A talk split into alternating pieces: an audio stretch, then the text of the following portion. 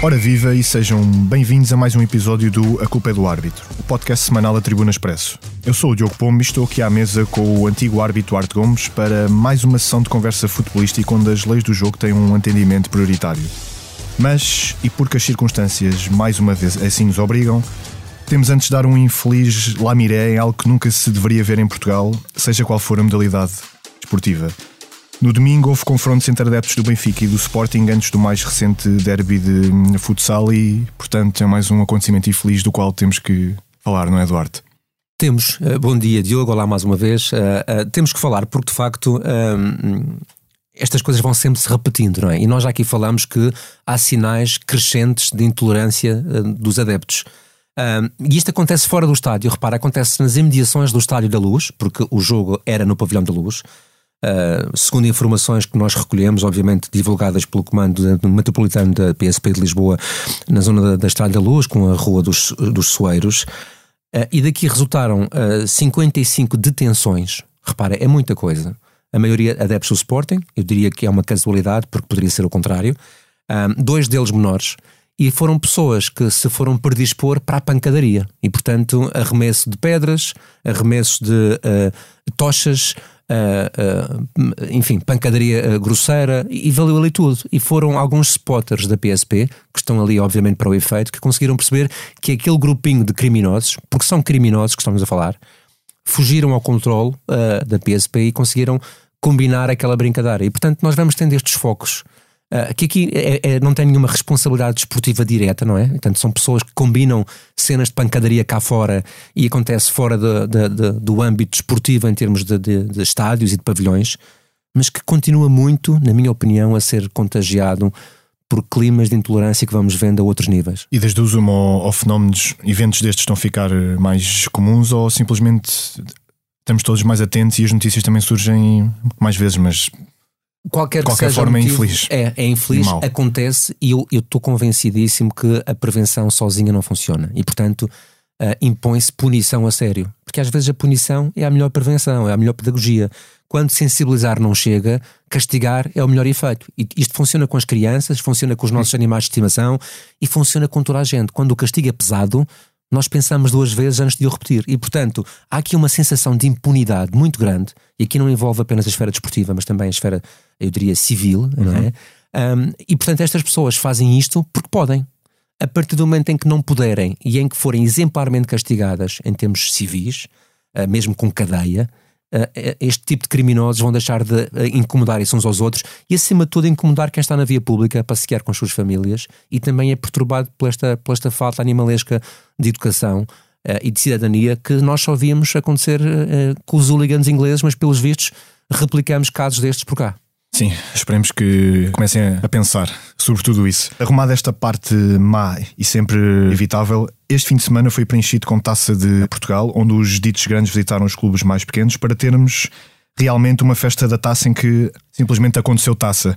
Porque foram oito as equipas da Primeira Liga a serem eliminadas por adversários de escalões inferiores. Foi a primeira vez que tal aconteceu na mesma ronda e antes de passarmos à análise de alguns lances propriamente ditos, uma pergunta aqui para o nosso Duarte Gomes. Não houve VAR nesta terceira eliminatória da Taça de Portugal? Porquê? Uh, por razões estritamente logísticas. Uh, é preciso que as pessoas percebam que a tecnologia uh, funciona com base num conjunto de câmaras que são fixadas de determinado modo que o próprio protocolo do International Board obriga. Ou seja, para que o VAR em sala tenha as melhores imagens possíveis, tem que ter um conjunto mínimo de câmaras. Eu julgo que são oito, não quero garanti-lo, mas julgo que são oito, uhum. e que devem estar posicionadas de forma a ter uma abrangência total do estádio, do terreno de jogo. Há estádios, nomeadamente do futebol não profissional, que não têm condições logísticas para a colocação dessas câmaras. E, portanto, mais do que questões financeiras ou de falta de recursos humanos, porque há árbitros para fazer esta função, embora fossem muitos jogos, a questão aqui prendeu-se claramente com questões relacionadas com uh, essa tal questão operacional, que acontece, aliás, também noutras paragens, onde existe a tecnologia, mas não em jogos deste nível. Portanto, uh, não podemos ter o melhor dos mundos todos, uh, mas que de facto fez falta, fez, e um dos lances que nós vamos falar é disso, claro, o exemplo. Ok, e o primeiro lance do qual vamos falar aconteceu no Caldas Benfica aos 72 minutos e na direita do ataque do Benfica, onde o jogador Jordi do Caldas começa a agarrar João Mário, que cai ali mesmo na fronteira da grande área e há uma diferença entre ser ligado fora ou dentro dela, não é? É, exatamente. Esta aqui é, é, esta é uma situação interessante para nós explicarmos aqui uma coisa que são as faltas continuadas, ou seja, aquelas faltas em que um jogador começa e depois só para mais tarde. E aqui duas notas muito importantes. Primeiro, a regra. E a regra diz que quando são faltas continuadas, deve ser punida no início da ação, ou seja, onde começa. Portanto, teoricamente, neste caso, teoricamente, já lá vamos à exceção, é um do jogador, Yuri, começou a agarrar o João Mário, que foi claramente fora da área. No entanto, há uma exceção na lei, e só uma. Quando é um defesa a agarrar um adversário, portanto, neste caso um atacante, de fora para dentro da sua área e só o larga dentro da área, pune-se onde termina a ação, que é neste caso dentro da área, que no caso é com pontapé de penalti. Ou seja, se neste caso concreto o Yuri tivesse largado o João Mário já dentro da área, aplicava-se a exceção e seria pontapé de penalti. Como ele, por acaso, e nós vimos a imagem várias vezes, ele tem essa percepção, tem essa percepção deve, ter, deve ter o conhecimento da lei, ainda bem que o teve naquele momento de falta de, de, de clareza mental, largou o mesmo no limite, mas largou antes e, portanto, a decisão foi correta, pontapé livre direto, bem assinalado. Depois, no mesmo jogo, as equipas, ao fim de, de hora e meia, dos 90 minutos, continuavam empatadas, portanto, houve prolongamento e depois ainda houve a penaltis e chegamos àquela altura em que os capitães voltam a falar com o árbitro, decidem para onde atacam, para onde defendem, e depois, mais tarde, para que, para que baliza é que batem os penaltis. E isto tudo também tem regras. Tem, tem regras e só para as pessoas perceberem, tem regras interessantes. A primeira é de que são feitos dois sorteios no final do prolongamento, e obviamente partindo do princípio que o prolongamento deu empate. São dois sorteios. O primeiro sorteio é para definir a baliza onde vão ser executados os pontapés de penalti. Porquê é um sorteio? até há pouco tempo, nos meus tempos de árbitro, por exemplo, que foi há 5, 6 anos atrás, uh, uh, era o árbitro ou a organização que escolhia a baliza.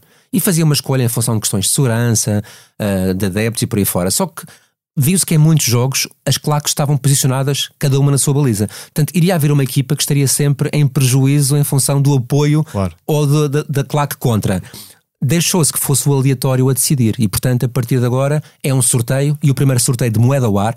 E atenção que no futebol todos os sorteios são com moeda ao ar. Não há pedrinhas, não há nada de improviso, é, é, moeda obrigatória. Uh, a primeira, o primeiro sorteio é para que baliza que é.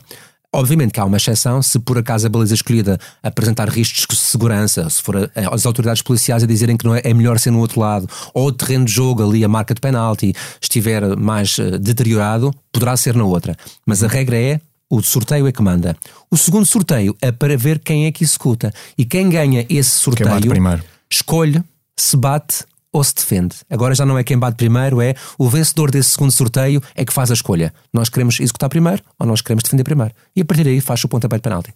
Passemos agora ao Varzim Sporting, que se chegou em Barcelos. Só houve um gol do Varzim vindo de um livre em que parece que há um bloqueio feito a Mateus Reis do Sporting dentro da área quando a bola é batida. É, não parece, há mesmo. E aqui é uma daquelas questões que eu compreendo que existem muito, muitas pessoas que queiram ver de um lado ou do outro, em função, obviamente, da sua cor, mas esta é uma questão factual. E para que não restem dúvidas, e seria factual com o Porto, com o Benfica, com o Sporting, com o Braga e por acaso foi com o Varzim. Para que não restem dúvidas, o lance é ilegal. E o gol do Varzim é irregular.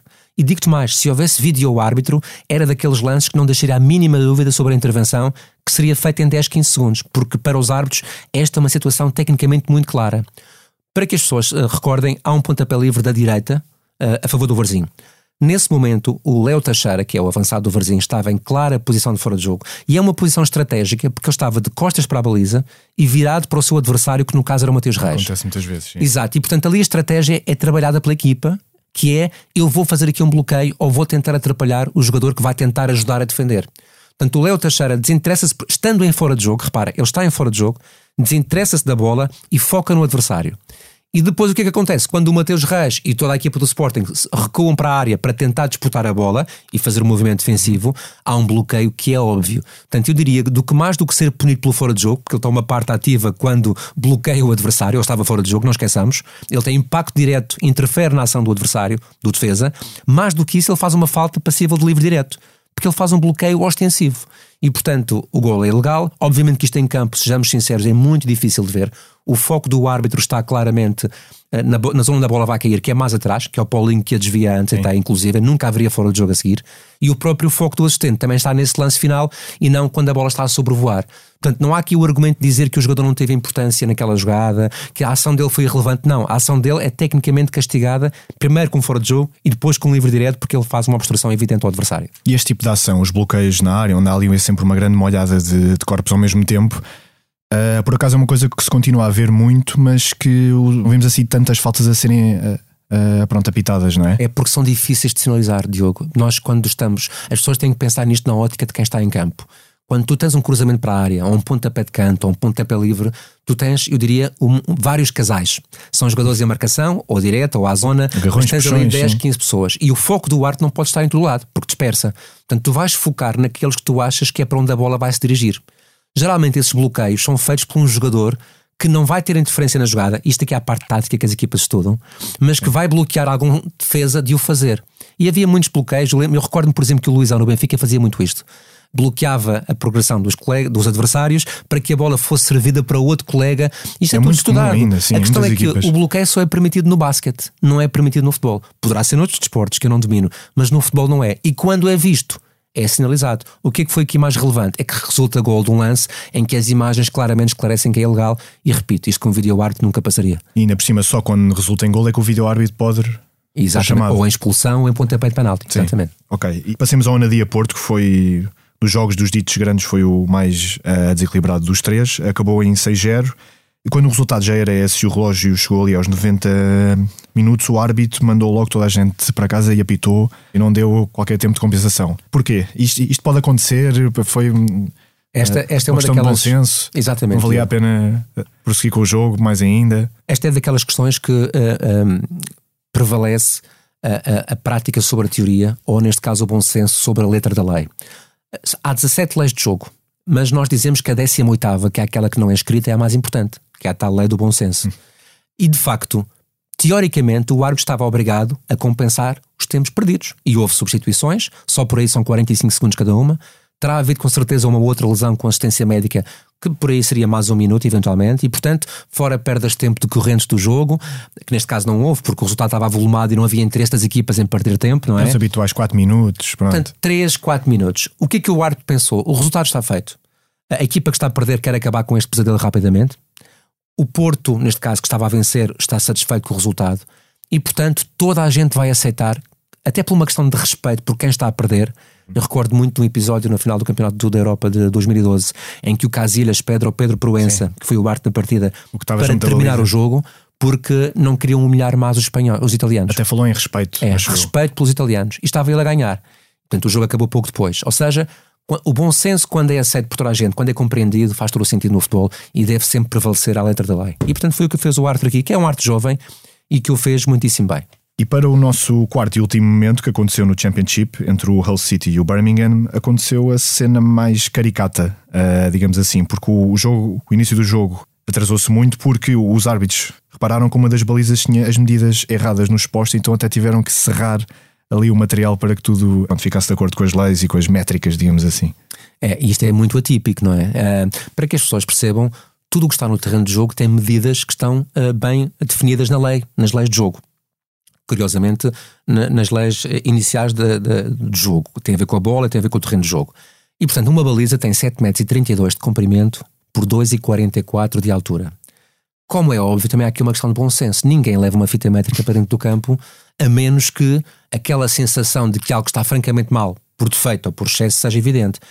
Acho que o Arthur aqui foi uh, algo rigoroso, deve-se ter apercebido que a baliza estava maior, um ou dois centímetros, e agora repara o que é o inconveniente de pedir a alguém que arranje uma serra qualquer, uma forma de serrar, porque foi isso que aconteceu, foram serrados os postes, eh, que são de, que são de metal, não são, não são de plástico, nem são de, de de, de madeira, eventualmente será um material uh, qualquer uh, uh, misto, mas que dá sempre muito trabalho, como é óbvio, que estão fixos ao sol, porque as balizas têm que estar fixas ao sol. E aquilo portanto, fez com que o jogo atrasasse bastante. Não é só por cá que também inventamos algumas coisas.